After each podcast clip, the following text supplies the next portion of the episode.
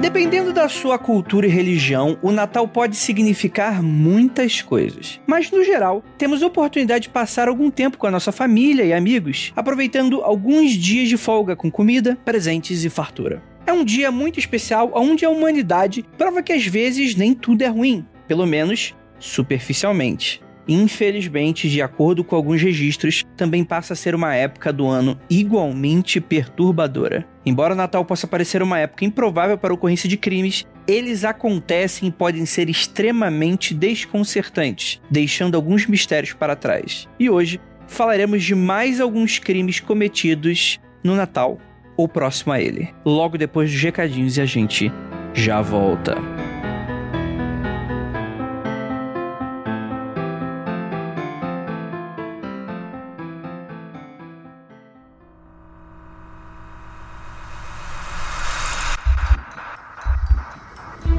Nada de errado com seu áudio. Adentramos agora através dos seus sentidos. Estamos preparando você para o que vai acontecer nos próximos minutos. Além do que conhece por tempo e espaço, o contato com algo além. Não conte para ninguém e nunca olhe para trás, pois este é Mundo Freak Confidencial.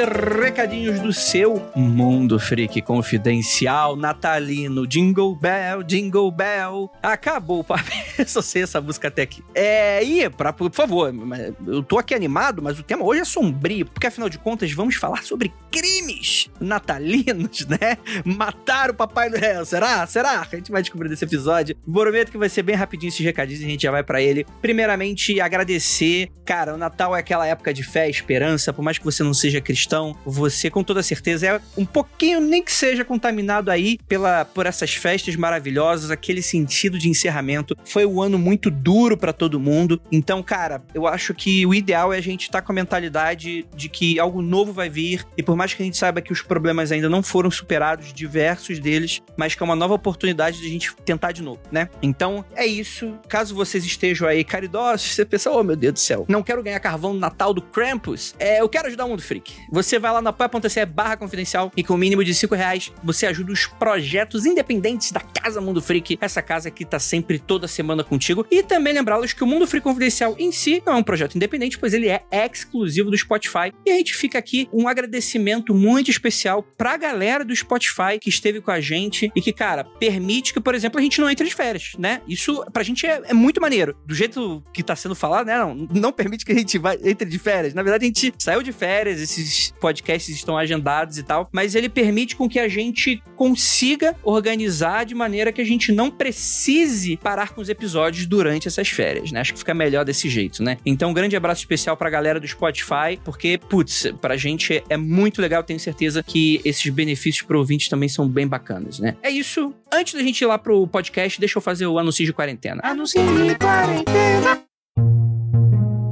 Sou tatuador da cidade de São José dos Campos, interior de São Paulo. Desde o início dessa era apocalíptica chamada pandemia, meus trabalhos caíram muito e gostaria de ter uma chance de divulgação do meu podcast preferido da vida. Um beijo e um queijo de cada um. Então, galera, Natália, né, a nossa Pink Albatross, é um, é um nome, é um nickname muito maneiro, melhor do que o meu nickname do e-mail com 12 anos. Eu não vou falar ele aqui porque eu tenho muita vergonha, mas você pode ir lá no link do post desse episódio, você entra lá no programa e você consegue achar o Instagram. Mas caso você esteja aí na mão, você pode digitar Pink, né, de rosa, Albatroz. Lembrando que Albatroz é com Z no final. Então você acha esse nick no Instagram com muita facilidade. Ou, novamente, você pode entrar aí no post desse episódio e acessar o link por você mesmo também, tá? O trabalho da Natália é fantástico. Já troquei uma ideia com ela. E, cara, pra galera então do interior, São José dos Campos, dê um alô pra ela, que eu tenho certeza. Avisa que é ouvinte do Mundo Freak, que eu tenho certeza que, enfim, né, vai ser muito divertido aí fazer esse trampo juntos. E agora, e agora? Jingle Bell, Jingle Bell. Chegou o Natal. E com ele muitos crimes. Então, bora lá pra galera do True Crime agora, essa é com vocês. Bora pro episódio.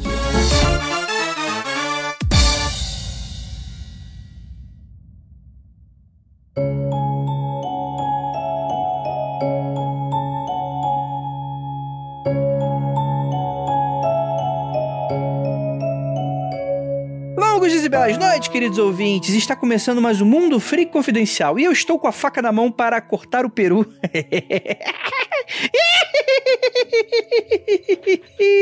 Você ensaiou, né? Você ensaiou é, essa, essa Não, veio, veio, veio como tudo na minha vida, um insight divino. Você acha, Jay, que precisa ensaiar? Você acha?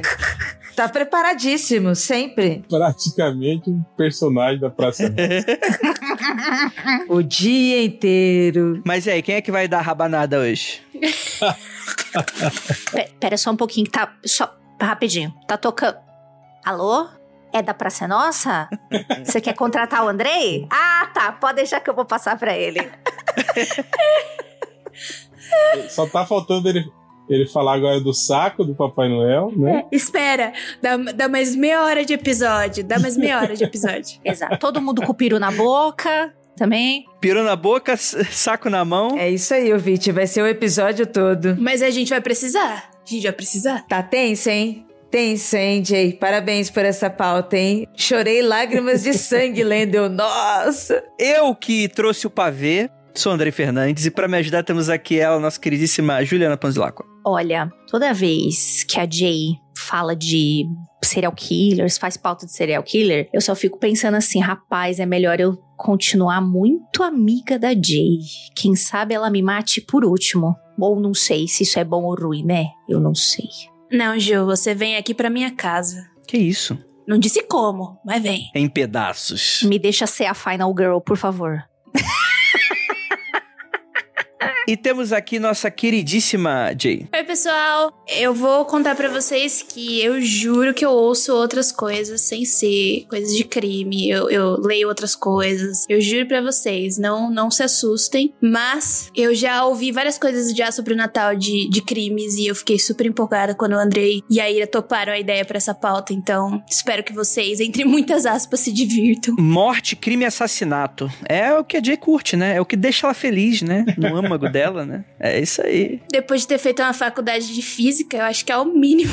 Ah, e temos aquele nosso queridíssimo Hell. É do tempo que crime de Natal era comer demais na ceia. Ô, louco, bicho. é, estamos preparados hoje. E temos aqui ela, Ira Croft. Pois é, gente. Esse vai ser um programa. Já vi, ó, muitos gatilhos para tudo, hein, gente? Então você que está ouvindo, pegue a sua água, relaxa aí, respira. Porque se torcer essa pauta, vai escorrer sangue. É, rapaz. Mas também, né? Quem nunca, né? Quis matar alguém, né? Durante a as festividades de Natal. Mas é isso. 2021 do brasileiro. Cara, é, mas isso é verdade. E um dos lados da família que eu tinha, a bebida nas festividades era sempre o combustível pra uma, uma, uma, festa mais animada, né? Uma, uma mais caliente, né? Uma, uma latino, né? Um termo latino né? Então é algo que às vezes a gente se impressiona, mas sim, inclusive aqui os nossos pesquisadores de Massachusetts, eles trouxeram pra gente informações de que há nessas épocas de festas pelo menos 30% de aumento de crimes. Não se sabe exatamente porquê, né? Alguns falam que pode ser por causa da ociosidade, né? No sentido, tem muita gente de férias e aí é aquela coisa, né? Mente vazia, oficina de Satã, né? Tô fazendo nada, vou matar alguém, é isso? É. Tô é, tediado é. Vou matar alguém pra ver como é que é. Clima natalino, Ju, não é? O clima natalino. Olha só que gostoso, né? Fazer um bico. Eu até ia colocar culpa no calor, né? Mas nos Estados Unidos é inverno, tá, tá neve caindo, porque tem estudos feitos, sim, de que é a época que tem mais, por exemplo, feminicídio, era uma pesquisa sobre feminicídio, era no verão por conta do calor. O calor deixa as pessoas mais putas. Mas aí né, tem muito crime que do, dos Estados Unidos, né? Então é neve, frio, galera presa dentro de casa. É, mas eu acho que tem o lance econômico também, né? Tem o lance dos bônus de Natal, né? Aumenta provavelmente o índice de roubos, né? A gente não tá falando só de crime e assassinato, provavelmente, né? Deve estar tá falando de criminalidade em geral, né? Então deve ter esse lado também, né? Sim, sim, sim, sim. É, tanto que também existe uma correlação aí de crimes acontecendo em sextas e sábados, né? Então pode ter muito a ver com isso, né? As festas também tem muito aquela coisa de brigas familiares, né? A gente brinca aqui, mas de fato, né? Às vezes é um barril de pólvora dependendo da família, né? Que você tá lidando ali com muitos. Você tem um pouco dessa obrigação moral, religiosa, ou seja lá, de juntar todo mundo, achando que isso vai contribuir de alguma forma, e isso acaba piorando às vezes uma situação que tá muito mal resolvida, né? Então pode ter alguma coisa aí. É pessoas que são. que estão muito isoladas e vem esse clima de felicidade, otimismo e tem uma pressão meio que psicológica das não, eu precisava ser feliz. Expectativa. É, uma coisa meio tipo assim, putz, todo mundo tá feliz menos eu, né? Vou estragar com a felicidade de alguém. Então vou gravar um podcast de crimes. Tem o lance do amigo secreto também, né? Que também deixa todo mundo puto e É. deve aumentar também. né? Exatamente. Não me convide para amigo secreto. Eu, eu odeio amigo secreto, gente. Odeio amigo secreto. Me deem presente sem ser secreto. Tem alguma coisa que você gosta, André? Além de Pokémon? Eu tenho. A ira. Ah. Mas é só isso mesmo, viu, Jay? É só isso. A gente sabe, é só eu e o Pokémon. Quer dizer, o Pokémon, depois eu. Gente, vocês estão acabando com a minha. Vocês estão acabando com a minha imagem na internet. Vamos lá. V- vamos então pra lista de crimes, porque é o seguinte: são muitos crimes. E assim, gente, vai- o, o podcast vai ser agora um momento de felicidade, alegria, piro na boca, saco na mão. E tem uma coisa também que eu acho que nós aqui vamos se assustar bastante, quem tá ouvindo, né? A Jay também selecionou alguns crimes, assim, de décadas recentes pra cá. Então a gente lembra também. Eu fui ver a pauta, eu lembro de passar na TV, de das pessoas comentarem, sabe? E não lembrava que foi tão recente também. Total, total, total, né? Então é isso. Então o clima do, do podcast vai ser down. Então é isso. Bora pros casos.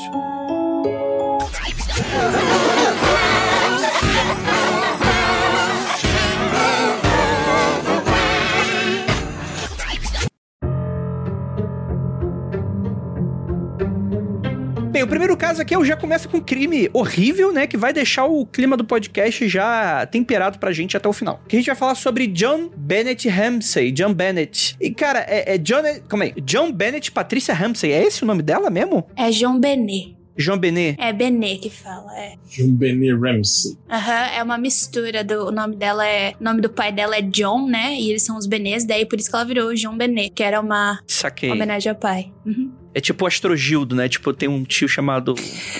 Astro, minha tia chamada Gilda e eu faço uma brincadeira aqui. tem- Um astro e um Gildo, isso.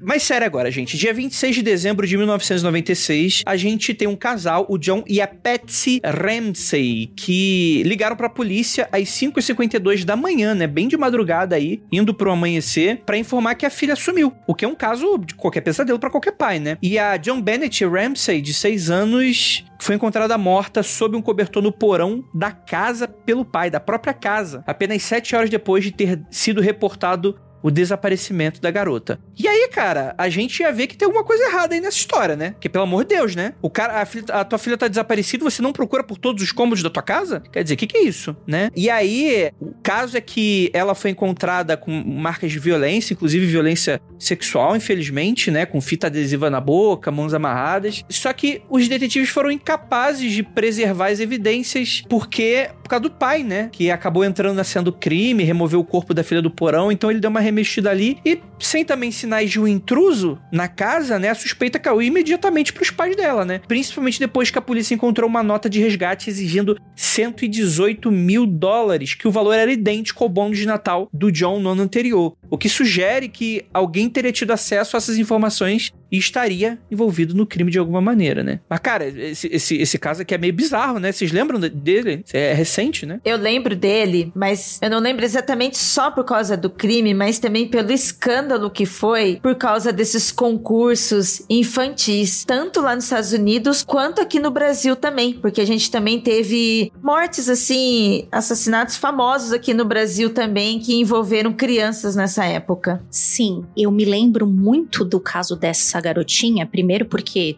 né, enfim, passou bastante na televisão e, como a Ira falou, estavam batendo com alguns assassinatos e sumiço de criança aqui no Brasil também, essa época. Então eu lembro que minha mãe deu uma pirada, assim, do tipo, ai, olha, eu, eu lembro dela falando, olha, a gente vai sair. Em 96 eu nem era super nova, gente, eu já tava, sei lá, sexta série, sabe? Então assim, ai, quando for sair, não se afasta muito, tal, tal, tal. Tipo, já era grande, né? Sei lá, na sexta série a gente tem o quê? 11, 12 anos. E eu lembro que ficou meio que uma, uma, uma pira, assim, da galera de, olha, veja bem o seu filho em local público. Então ficou, eu lembro que, que teve uma, uma repercussão aqui no Brasil também, né? Mas também por causa de outros sumiços também de criança, né? Exatamente essa situação, Ju. Principalmente entre grupos de mães, mães, mulheres e crianças. Foi dessa forma. E mesmo morando em registro, mesmo sendo no interior, foi um filme que. Foi um filme. Foi uma história que repercutiu bastante por causa de ser uma menina, por ser uma criança que participava desse tipo de, de concursos e tal, os sumiços que estavam acontecendo aqui. Então, eu também me lembro disso, eu ser criança, não tão pequenininha, já era criança grande e sempre de mão dada, sempre que a gente saía, as mães, as tias, até professoras na escola, sabe, eram muito atentas a esse assunto. Já tinha acontecido muito isso nos anos 80 aqui no Brasil, né? O próprio o caso Evandro que, que o Ivan sempre fala de crianças dessa época e nos anos 90 também, e envolvendo casos assim, muito estranhos o lance do, do, do, bônus de 118 mil, sei lá, acho muito estranho isso, sabe? Do tipo, se, se o, o, pai tava pensando em, em criar uma, uma, uma, falsa notificação de que de sequestro, alguma coisa assim, né? Primeiro que ele deveria ter escondido melhor esse corpo, né? E não ter deixado no, no, no, no porão e ter ele mesmo, né? Achado o corpo, né? Tipo, se fosse para para simular um sequestro, né? E ele se tivesse matado. E o valor, né, cara, tipo, de ser exatamente o valor do, do, do, bônus de Natal dele mesmo, sabe? É meio estranho, né? E também eles falam que o papel, né, que foi usado para escrever a nota do, do sequestrador era, era um, o mesmo papel que foi encontrado na própria casa deles, né? Então, cara, tipo, ou é, é, é tipo, é, é, a pior tentativa, né, de você criar um, um, um crime falso, né, para acobertar um assassinato, ou sei lá, ou tem algo estranho realmente aí, né? Eu não lembro desse caso, mas porque eu tinha acabado de nascer quase. Hum, que nenê. Não precisa esfregar na cara, não, tá? É. Ó, pra você ter ideia, em 96 eu tava já terminando a minha faculdade, em 96. Jesus Cristo. Eu acho que se bobear, quem lembra é minha mãe, mas eu sem, sem condições. Eu ainda fiquei feliz que a gente lembrou e o réu não, porque geralmente o réu sabe tudo. mas provavelmente é porque nesse período de 96 eu devia estar. Tá... Não tava prestando atenção, né? Efeitos de drogas, álcool e essas coisas que universitários fazem.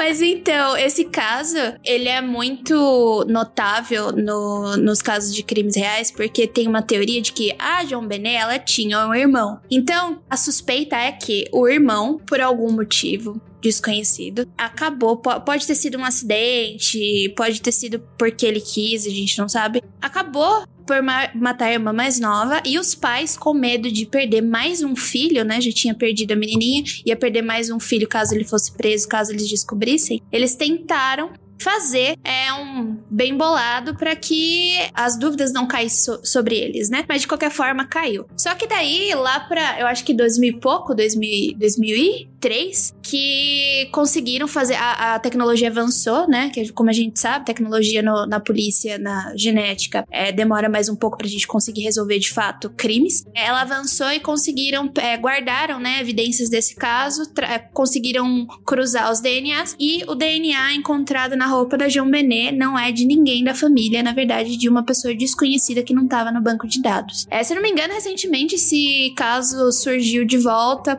porque tem novas técnicas para descobrir o DNA, mas mesmo assim ainda não foi encontrado. Mas talvez, para mim, esse é um dos casos que com certeza vão conseguir cruzar o DNA com alguém que pode até ter morrido, porque quando você cruza o DNA pode ser com uma pessoa da família, né? Até chegar na pessoa certa. Eu acho que esse vai ser um dos casos que a gente vai conseguir resolver sim, acho que tá bem próximo. O grande problema desse do, do, do DNA, principalmente lá nos Estados Unidos, é o lance do, dos bancos, né? Primeiro que lá você só pode usar o, o, o banco de dados criminal, né? Pra, você só pode procurar o DNA encontrado na cena de crime em DNAs listados de, em, em criminosos, entende? Então, tipo assim, isso safa muita gente, por exemplo, que, que nunca foi pego ou talvez nunca cometeu o crime. Tipo, é o primeiro crime. Exatamente. Então, tipo assim, os bancos é, é de DNA, digamos assim, civis, assim, não, não podem ser acessados nesse, nesse sentido, né? E se eu não me engano, também tem aquele lance de que, pelo menos era isso, até, até meados de anos 2000, a unificação dos bancos, assim, tipo, era muito difícil. Você precisava de ordens judiciais, digamos assim, para acessar bancos de, sei lá, do FBI, do não sei o quê, de outras, outras comarcas, outras jurisdições. Não é um negócio muito fácil, assim, apesar da, facilidade, da facilidade de você poder coletar um DNA e mapear esse DNA, não é fácil depois depois você encontrar o dono, né, desse DNA. Tipo, você sabe que tem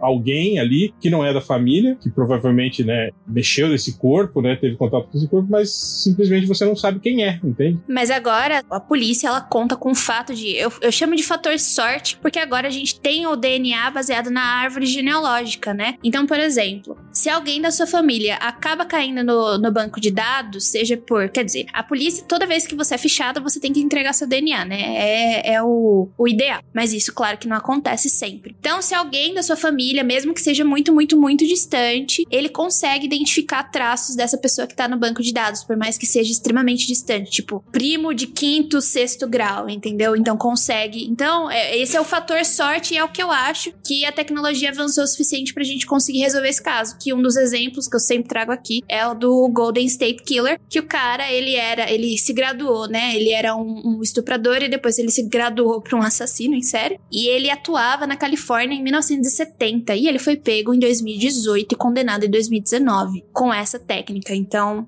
Vamos torcer. Bem, já em 2006, o ex-professor John Mark Carr foi preso após ter confessado esse assassinato. No entanto, o DNA dele também não correspondeu às amostras encontradas no corpo e ele foi solto, né? Então o crime é considerado realmente sem solução até hoje, como a Jay estava falando.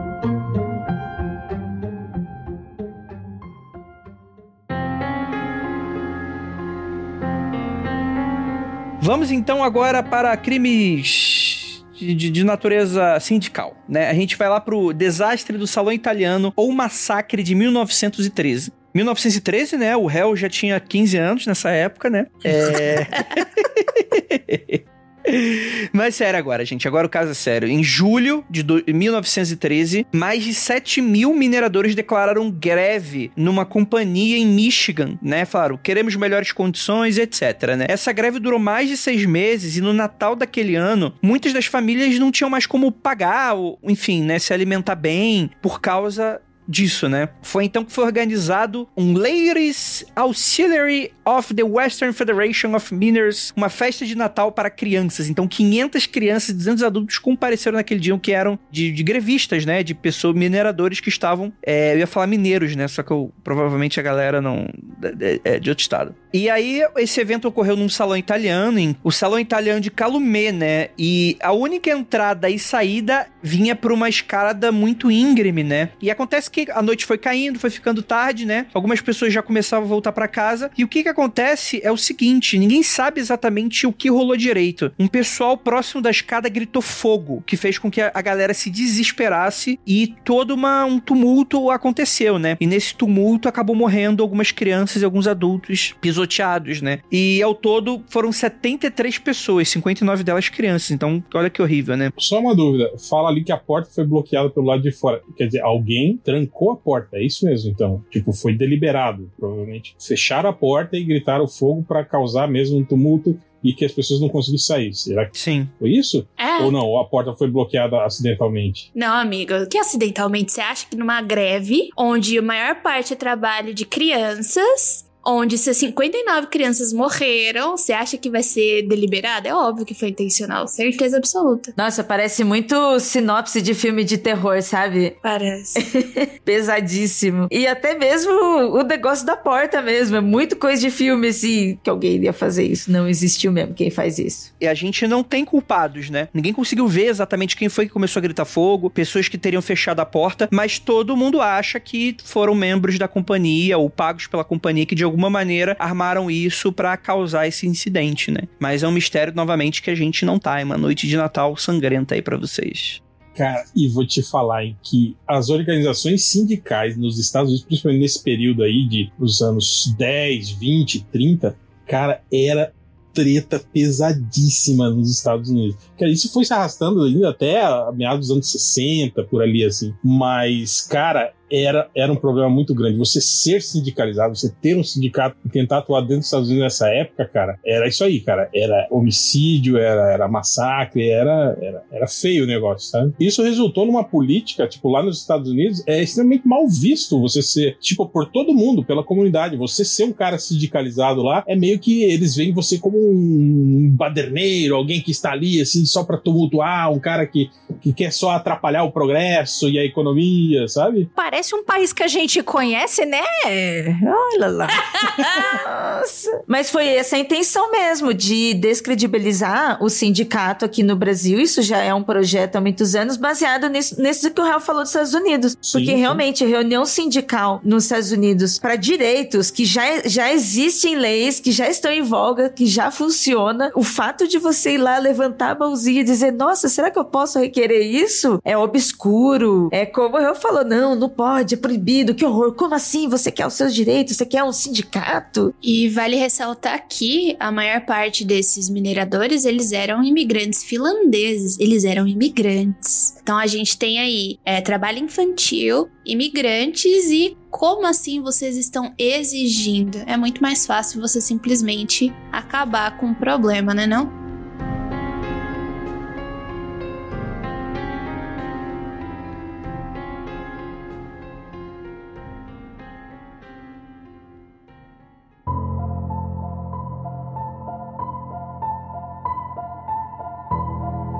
Cara, e agora a gente vai pra um crime que esse aqui é bizarro. Esse aqui é bizarro. O primeiro tem aquela coisa que a gente não sabe, assassino. O segundo, provavelmente a gente sabe, mas né, tem esse tom de tragédia, né, de muitas pessoas. E agora a gente tem um dos mais misteriosos dessa noite, que é o assassinato da família Lawson, né? Que, vamos lá. Um produtor de tabaco de Germantown, na Carolina do Norte, o Charlie Lawson, né, de 43 anos. Ele tinha uma família imensa, de muitos filhos, um cara rico, fazendeiro. Na tarde do Natal de 1929, famoso ano de 1929, ele atirou e espancou seis dos sete filhos que ele tinha e a sua esposa antes de apontar uma arma pra si mesmo e se matar. A gente precisa dar um contexto nessa história, porque ela é muito maluca. Ele era um cara que ele tinha posses, mas tinha alguma coisa errada. Ele ficou conhecido por ter se comportado de maneira muito errática meses antes desse crime, né? Ele reclamava com o médico sobre fortes dores de cabeça da qual ele estava sentindo por conta de um ferimento e também estava sofrendo de bastante insônia, né? Pouco antes do Natal, ele levou sua esposa e seus sete filhos entre 17 anos a 4 meses de idade à cidade para comprar roupas novas, tirar uma foto em família e na tarde do dia do Natal, dia 25, Lawson atirou e depois espancou duas de suas filhas, a Carrie Lee de 12 anos e a Mabel de 7, perto do celeiro. Então ele foi até a varanda da cabana da família, atirou na esposa, a Fanny. Dentro de casa, ele atirou na filha Mary de 17, depois espancou seus filhos pequenos, o James de 4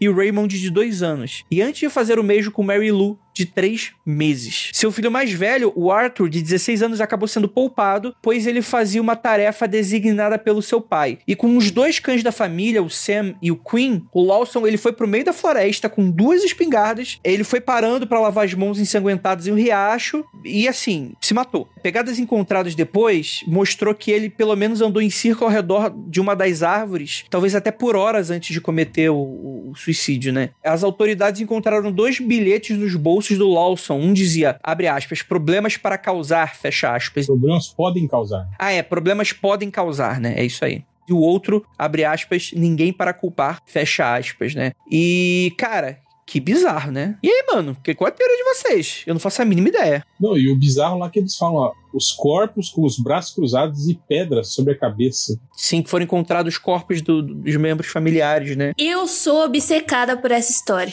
Ah, é? Por quê? Assim, obcecada. Por quê? Porque a gente tá falando de 1929, certo? Muita coisa poderia estar acontecendo com esse. Ele é um fazendeiro, cara. Ele podia estar prestes a perder tudo. Ele podia estar ter feito uma negociação muito arriscada. Ele tá se sentindo. A gente não sabe, a gente não conhece muita coisa do Charlie, entendeu? Muita coisa se perdeu, então a gente não sabe qual era o intuito dele da verdade. Muitas pessoas falam que esse comportamento dele de levar a família pra fazer compras de Natal e tirar uma foto, meu, a foto, ela me assombra. Ela me assombra demais porque olha a cara de uma das filhas, ela tá puta. Ela tá assim, alguma coisa aconteceu, não é possível. Então, a teoria é: será que ele fez algum jogo arriscado com as terras dele, alguma coisa do gênero, viu que não ia dar conta, não sabia como lidar com a situação e tentou dar um dia feliz pra família antes de matar todo mundo? Cara, mas a gente teria evidência disso, né? Mas não tem evidência de nada. Esse é o problema. Alguém viria cobrar a dívida, né? Mas o estranho Jay, é o fato dele ter espancado, entende? Tipo, ter demonstrado, tipo, um sinal de raiva. Se ele só tivesse, tipo, atirou, matou a família, tudo bem, mas, tipo assim, ele atirar e depois de ter atirado, tipo, é, é, espancar os filhos dele, né? E, porra, é um troço muito, muito, muito estranho.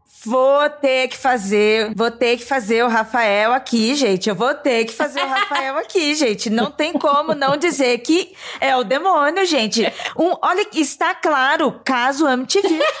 MTV, gente. Só não vê quem não quer. Isso não tem muito cara de alguém que simplesmente tava, tipo assim, sem perspectivas na vida e falou: ah, eu vou ter que matar toda a minha família e vou me matar depois, entende? Não, senhor, eu discordo, eu discordo fielmente do réu, porque tem uma, uma, uma classificação aí, eu acho que é classificação que fala, não sei direito, que se chama aniquiladores de família, tá? São homens que aparentemente amam sua família, tem um, um, uma, um futuro promissor, tá tudo certo, tem dinheiro, tem terras, tem casas, tralala, e de repente mata a família inteira se matando no final. E assim, eu consigo. Eu já achei uma lista, mais ou menos, com uns 30 caras que mataram a família por conta disso. E ninguém suspeitava. Mas sempre rola isso de. Eu tô falando que o fato de só matar é uma coisa, mas tipo assim, você matar e, e bater nos corpos. Mas isso fala muito da psicologia da, da pessoa, fala muito do que a pessoa tava sentindo no momento, que a gente não sabe, você entendeu? Porque, por exemplo, elas foram encontradas com os braços cruzados e pedras, né? Não sou psicóloga, mas, de acordo com tudo que eu já li, isso fala muito sobre se ele tá sentindo culpa. O fato dele ter andado em círculo ao redor do mar por horas, talvez isso é um grande indício de culpa para mim. Tipo, antes dele se matar, ele ficou lá andando na floresta ao redor do mar, talvez pensando em toda a merda que ele fez, provavelmente, né?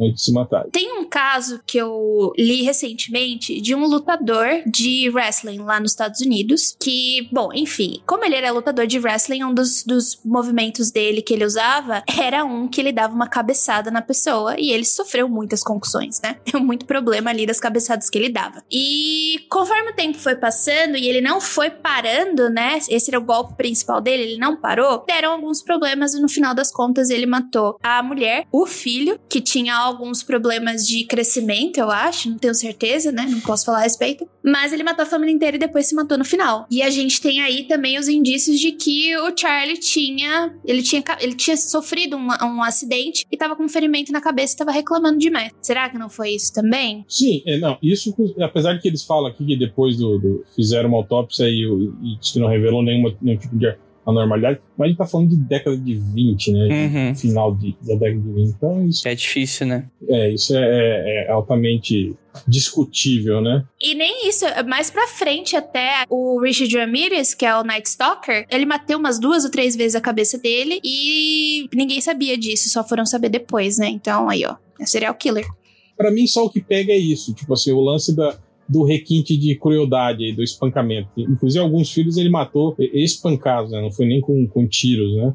Sei lá, acho isso meio. Tipo assim, que o cara possa ser um, um, um maluco, ok, pode ser. Quer dizer, para mim, eu diria que sim, que é, né? Mas, sei lá, os bilhetes também são estranhos, né? Tipo, problemas podem causar e ninguém para culpar. Sei lá, parece que ele estava tentando escrever uma, uma, um bilhete de despedida e não, não, não conseguiu, né? Não, Uhum. não teve palavras, assim. Sei lá, cara.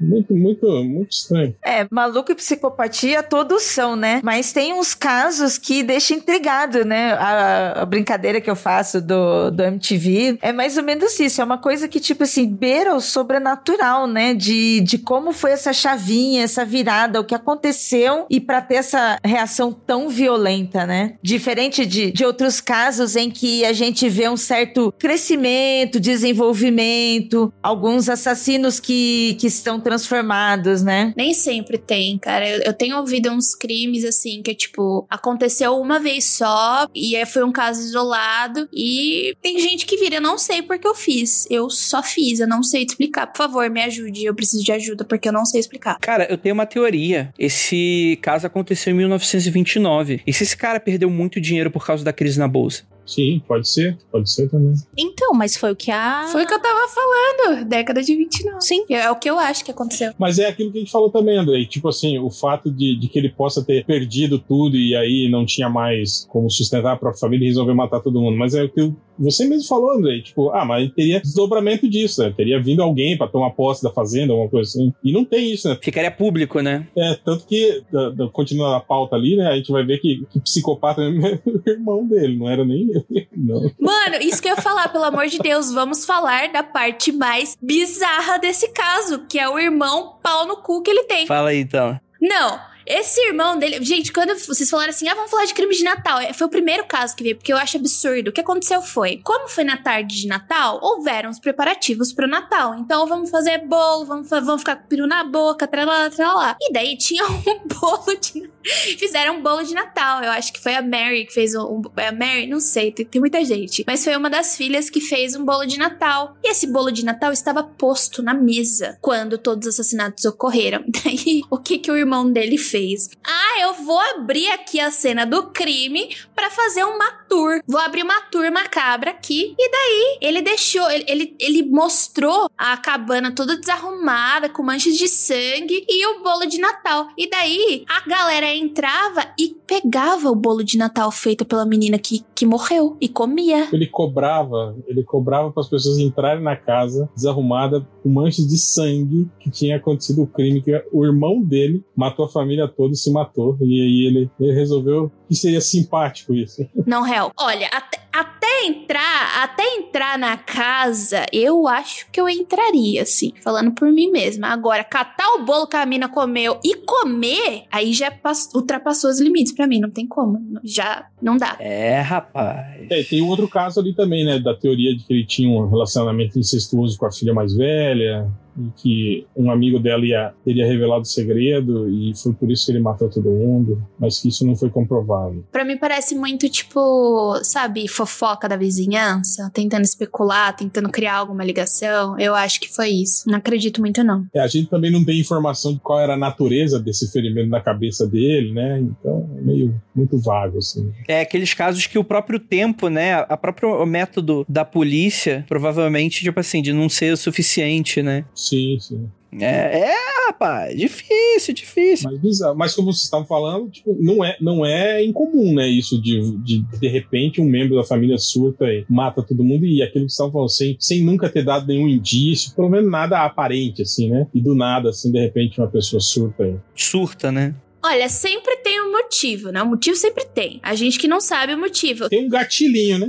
Isso, exatamente, tem um gatilho. Só que, assim, é aquilo que acontece, né? A gente não sabe o que se passa dentro da casa da pessoa. Eu não sei o que se passa dentro da, ca- da sua casa, ainda mais que eu nunca vi sua cara, réu.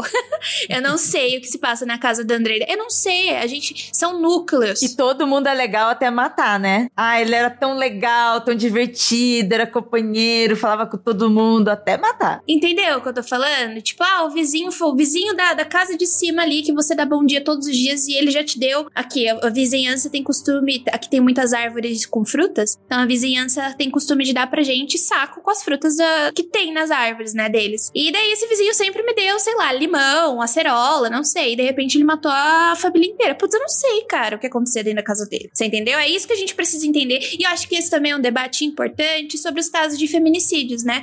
o- a gente pode apresentar uma coisa fora da nossa casa pra todo mundo, aquela fachada, aquela máscara, e dentro dos núcleos familiares ser totalmente diferente. Por quê? Porque a gente não fala o que se passa em casa. O que se passa em casa, fica em casa. A gente não debate com a amiguinha, a gente não debate com, com um amigo. E tem que debater sim, tá? Não é porque muitas coisas e muitos problemas ocorrem dentro de casa. Eu, eu também fiquei curioso com o filho que sobreviveu, né? Tipo, se, se tivesse informações sobre esse filho, o que aconteceu depois e tal, né?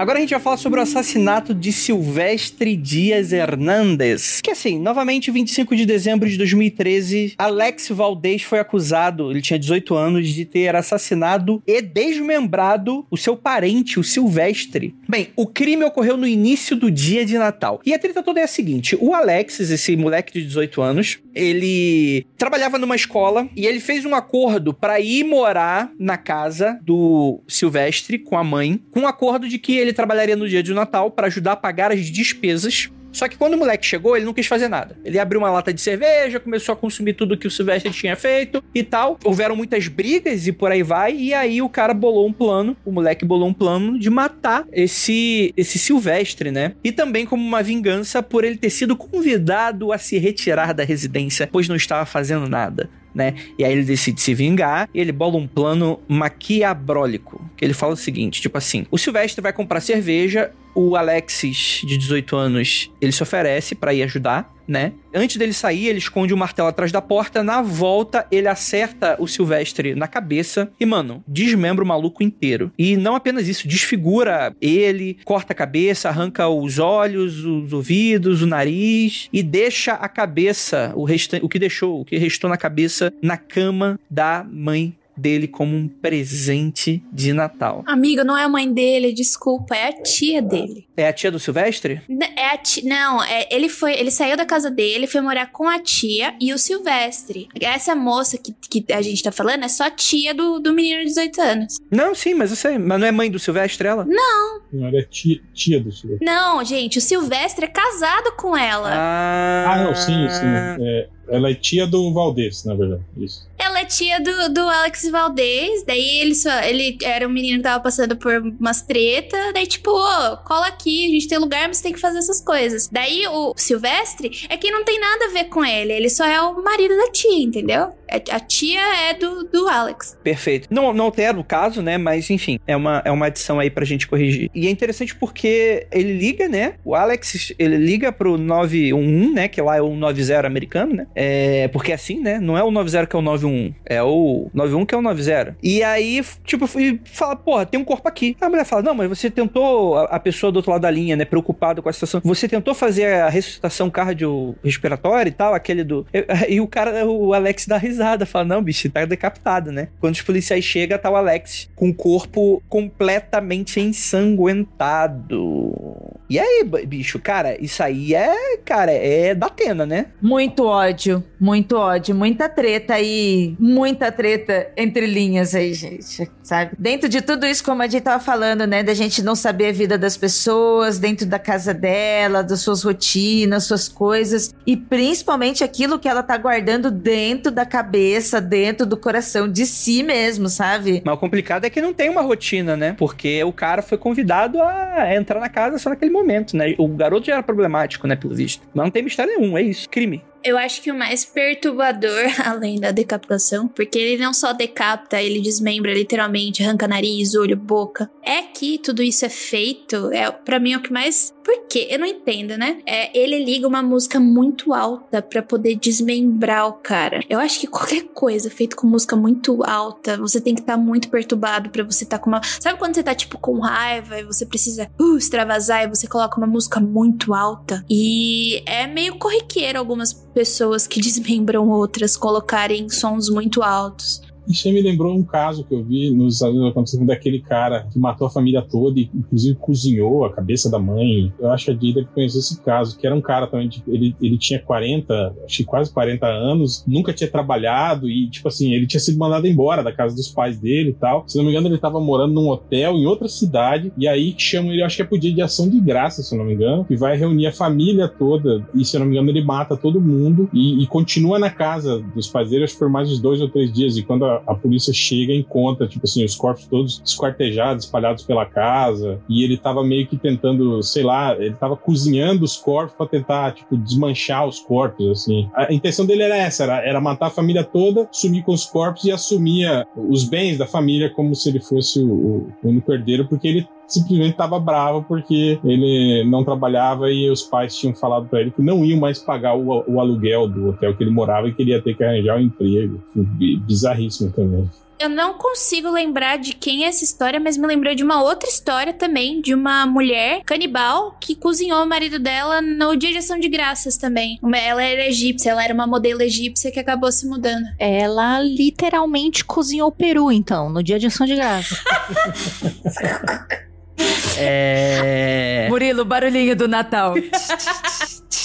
É, só, só lembrando também é, o pessoal aí que, tipo assim, o dia de ação de graças que é, é meio que o Natal, né? O que o Natal é pra nós aqui, lá nos Estados Unidos, é o dia de ação de graças, né? Eu descobri que a galera não gosta muito do dia de ação de graças, não, que é o, o- a festividade tensa deles e que eles preferem o Natal. Eu, esse ano, pelo menos, eu ouvi muita gente reclamando. Mas de reencontrar a família, assim, de dar treta? Aham. Ih, tá, ok, entendi. Porque assim, teve- sempre tem um recap do- das pessoas que tiveram dos podcasts que eu ouço. Ah, e aí, como foi seu Thanksgiving? Daí, tipo, ah, pelo menos não foi tão ruim quanto o último. Então, ah, nesse último aconteceu tal treta. Daí eu assim, e foi muito corriqueiro de várias pessoas, vários podcasts que eu ouço tava dando treta. Daí eu falei assim, ai, que bom que passou. Daí as pessoas, ai, que bom que passou o Thanksgiving e que finalmente a gente vai pro, pro feriado mesmo, que é bom, que é o Natal. Daí eu, gente, o que que tá acontecendo? Mas então, o que eu tô falando, tipo, que o Ação de Graça lá é como se fosse o nosso Natal, exatamente isso.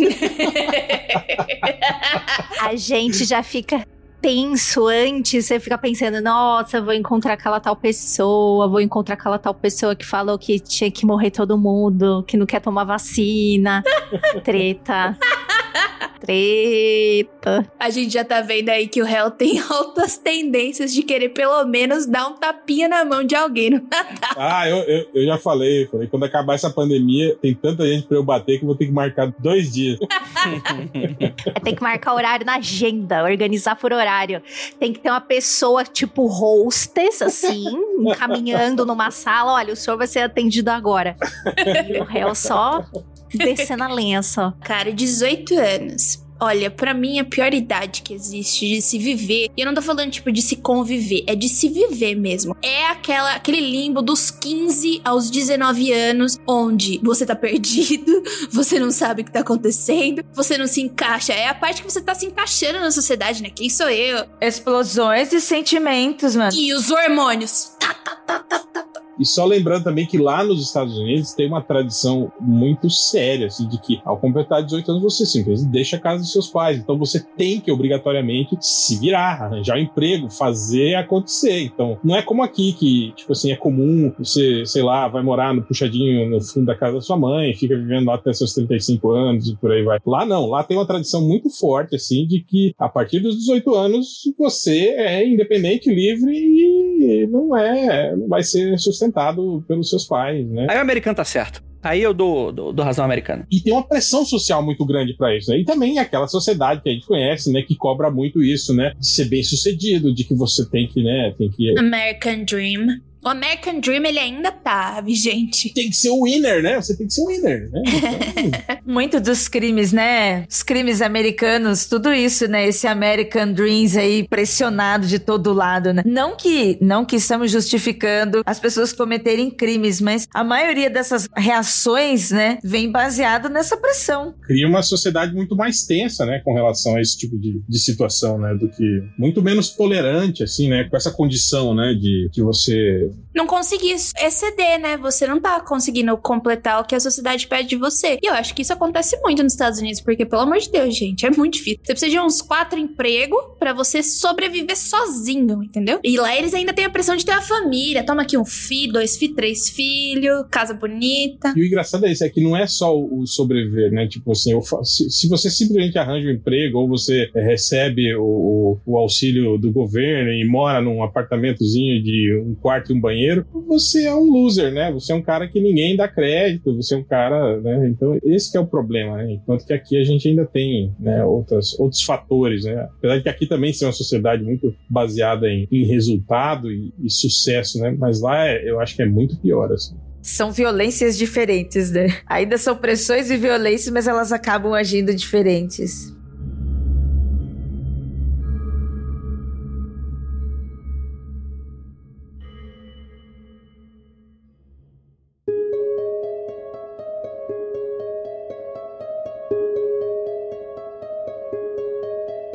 Próximo crime aqui temos um triplo homicídio. Porque o, tava, o clima tava bom, né? Então a gente vai piorar um pouquinho mais, que a gente vai falar sobre esse triplo homicídio do Macy's. No dia 24 de dezembro de 2013, um homem. Só um detalhe. A Macy's, que é uma loja tradicional lá e que é, é, é muito famosa pelas liquidações de Natal. Tipo assim, comprar presentes pra família geralmente é, é na Macy's, né? Boa, boa. É o. Qual é que era o nome daquela? Mesbla. É a Mesbla deles lá. É o- não, é o Torra Torra. É o Torra Torra. Bem, um homem aleatório abordou Gianni Belvedere no estacionamento do shopping Westfield Mission Valley enquanto ele esperava no carro a sua noiva. A Ilona Flint, que trabalhava no shopping. E esse cara, ele se chamava Carlo Mercado. Ele estava dirigindo uma motocicleta quando a motocicleta quebrou. Então ele foi até o carro, ele viu o carro desse Gianni aí, atirou no cara, empurrou o corpo pro banco do passageiro e foi embora com o carro bombado, simples assim. Só que o que acontece? Por volta de 1h15 da madrugada, o cara, né, o mercado, ele abasteceu o carro, chegou aí à própria casa e voltou pro Messis pra buscar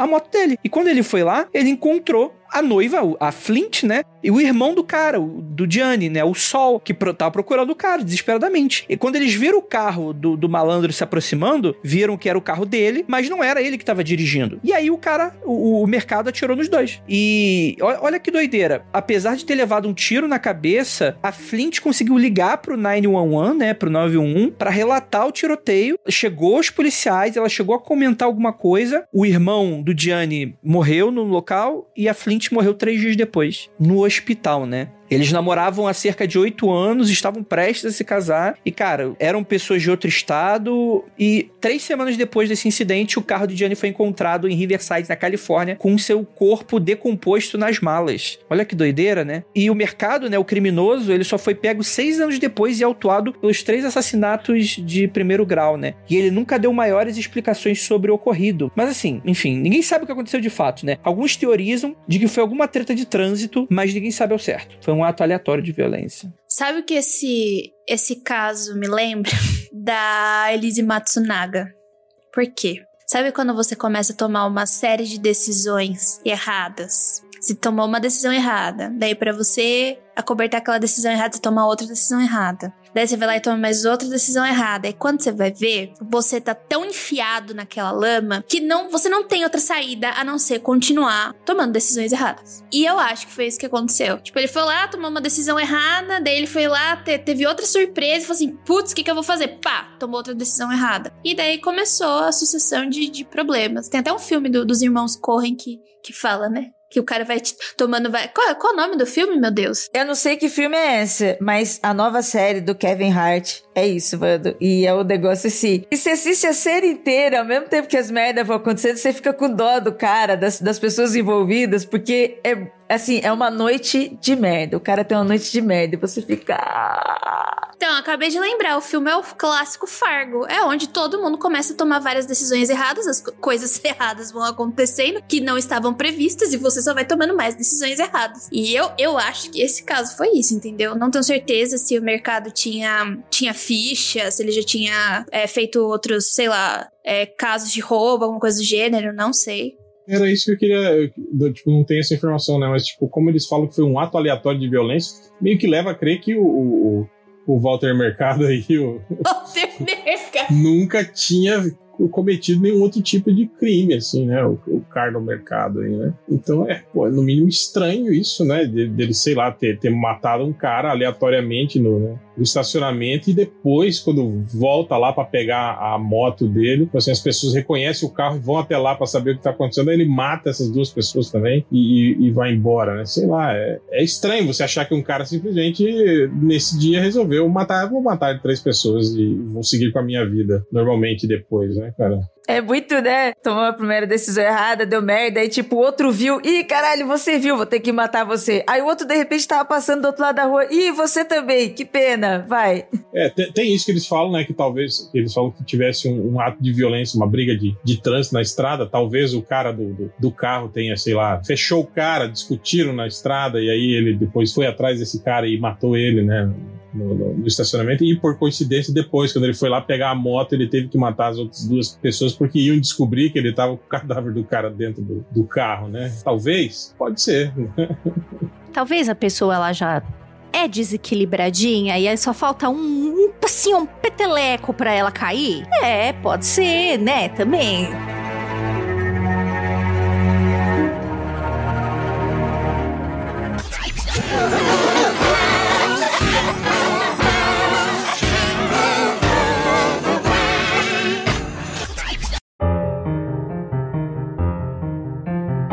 Falar do pezinho da árvore de Natal, que é bizarríssima. A Michelle O'Donnell, de 67 anos, ela foi encontrada espancada, estrangulada e escondida sob os presentes de árvore de Natal na sua casa na Flórida em 2011. As autoridades ali acusaram uma moça chamada Patty White, de 37 anos, que ela era uma convidada na casa da Michelle, que ela foi ali convidada para passar o período festivo. Só que a White ela tava ali revelando um motivo oculto para aceitar esse convite de estadia, né? Ela queria roubar todos os ca- cartões de crédito da Michelle e matando ela e deixando ela debaixo de uma árvore de Natal destruída para parecer que foi uma espécie de roubo que aconteceu ali na casa. O corpo da Michelle, ele foi descoberto pelo seu irmão gêmeo. Gente, imagina o que que é encontrar seu, você tem um irmão gêmeo e ele vem lá e te encontra morta, dali misturada com os presentes. O nome do irmão dela, gêmeo, se chamava Phil. E ele foi ver como é que ela tava, porque a Michelle ela não tinha aparecido para trabalhar. Então, quando o Phil ele abriu a porta da casa, ele viu que, nossa, teve um roubo aqui, foi saqueado, uma coisa do gênero. As cadeiras e as mesas elas estavam todas viradas de cabeça para baixo, só que o carro dela e o cachorro ainda estavam na casa. Então, o Phil ele entrou na casa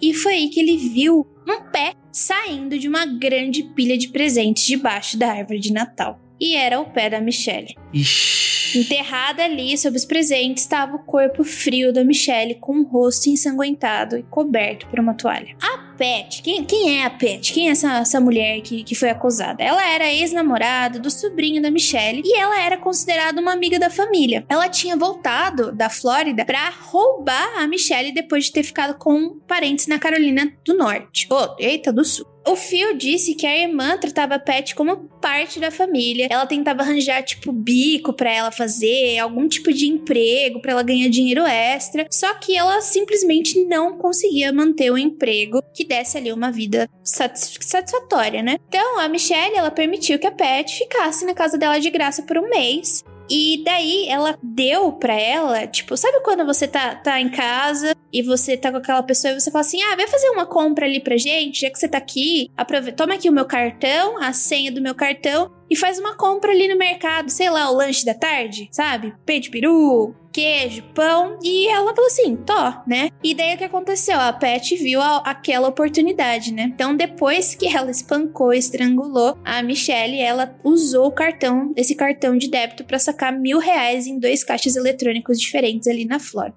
Meu amor, mil reais não. Mil dólares, mil reais. Mil reais. Dota X. Meu Dota X. Calma aí, calma aí, calma aí. Se ela saca mil reais do caixa nos Estados Unidos. Ela só sacou 10 dólares, é isso.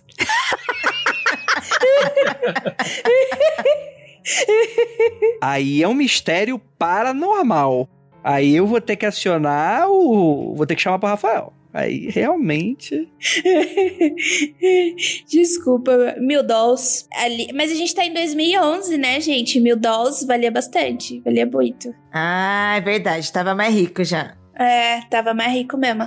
Então a White, ela foi. A Pat, né? O nome dela é Pat White. Ela foi presa enquanto ela fugia com a mãe. Ela tava com a própria mãe no carro, tá?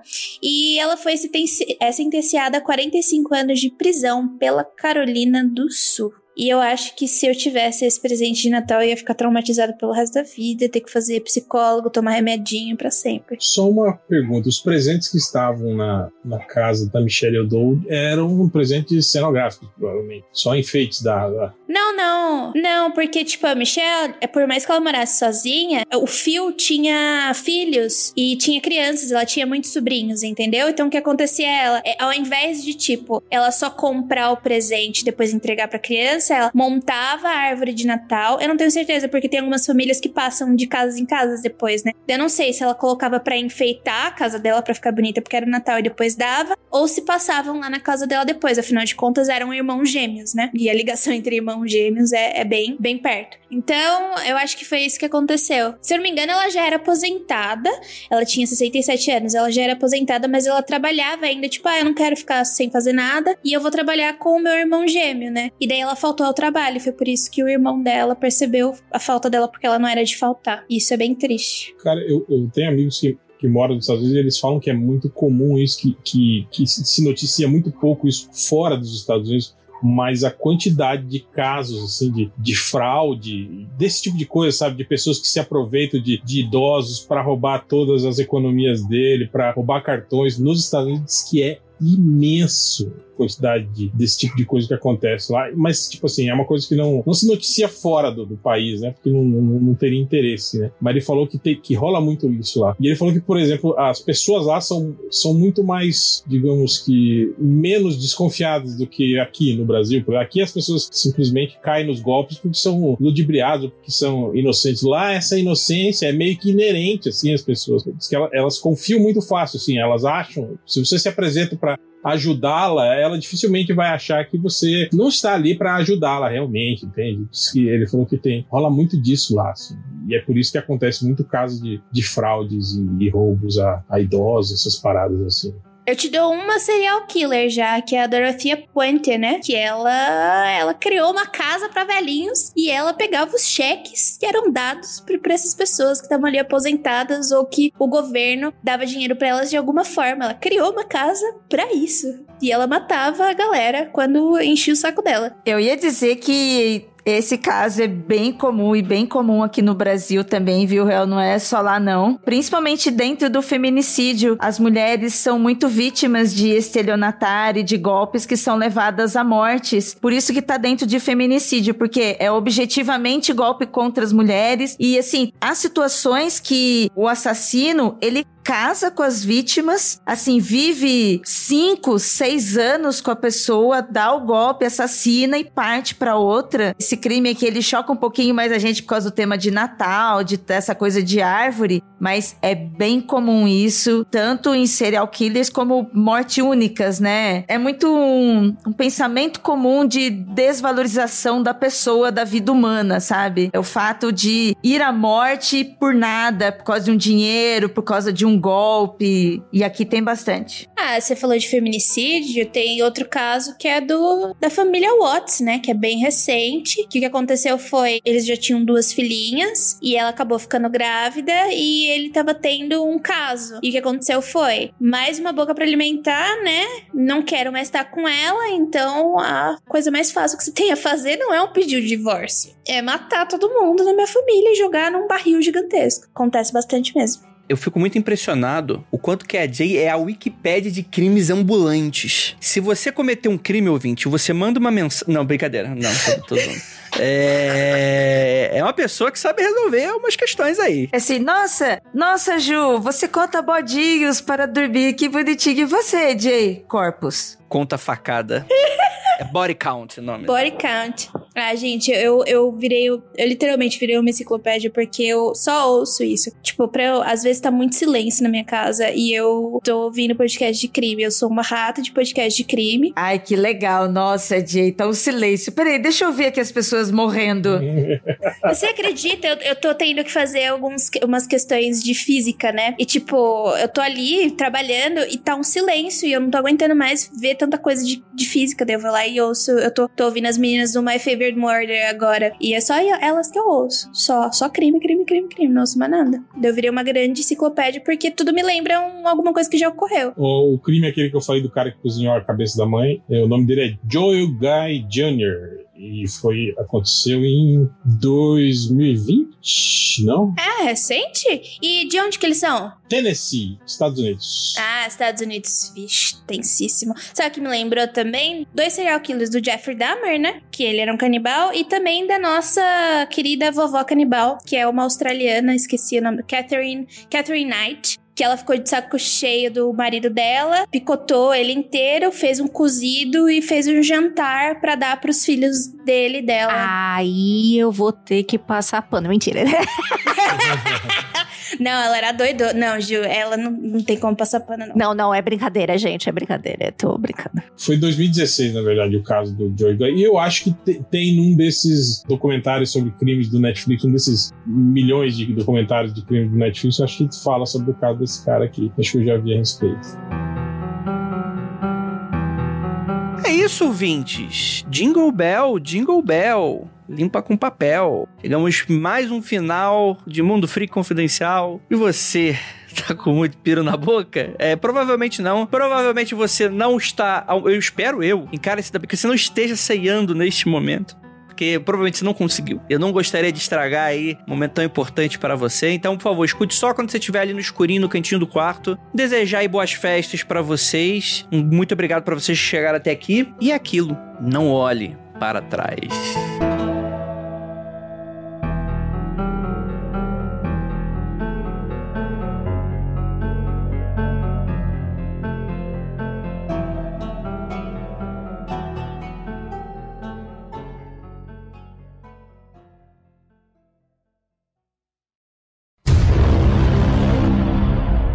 Peraí um pouquinho. Eu, eu espero que o Murilo, nessas transições de história, ele coloque aquele barulhinho, sabe, de, de, de barulhinho de Natal mesmo. Tchim, tchim, tchim, tchim, tchim, tchim. E aí entra o Andrei falando. Crime, morte, sangue.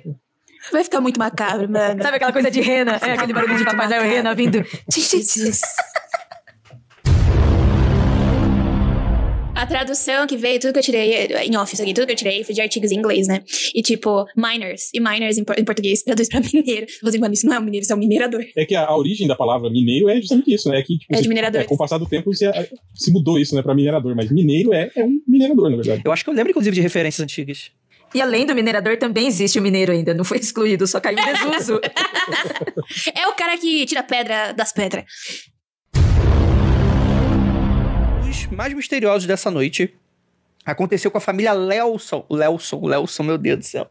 Lawson, Lelson, Léo é muito coisa carioca. viu? Lelson. Lelson, os Lelson, Lelson. Lelson é o mano ali, mano. É o mano ali da barraquinha do chá, sacou? Pega o mate lá com o Lelson. Pega o É o mate. cara que tem, tem a barraquinha lá em Marechal, Hermes. Vamos lá, mas a ideia é que a gente vai falar aqui sobre. A Ira, meu Deus do céu, a Ira. Perdemos a Ira. Quebrou. Pra mim, pra mim, isso é bom, né, Ira?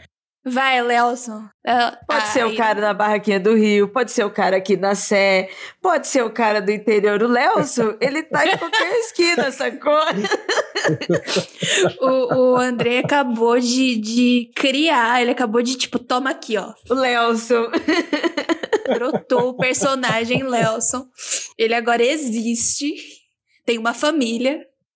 Vamos lá, volta aqui, o Murilo. Isso tudo é extra, tá? Vambora. Que é o assassinato.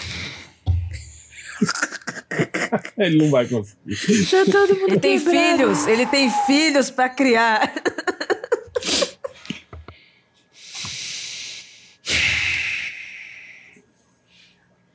Que é o assassinato da família. mundofreak.com.br O